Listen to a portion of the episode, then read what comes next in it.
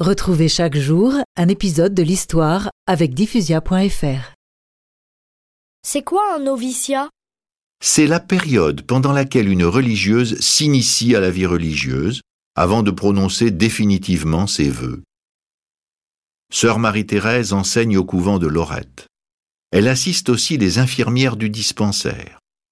C'est là son premier contact avec les pauvres et les malades de l'Inde. La plupart arrivent de loin, souvent après avoir marché des heures. Dans quel état sont-ils?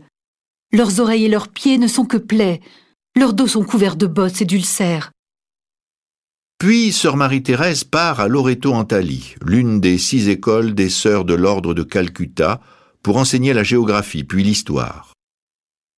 Le 24 mai 1937, elle prononce ses vœux perpétuels de pauvreté, de chasteté et d'obéissance. Elle devient Mère Teresa. Chaque dimanche, elle rend visite aux pauvres dans les bidonvilles de Calcutta.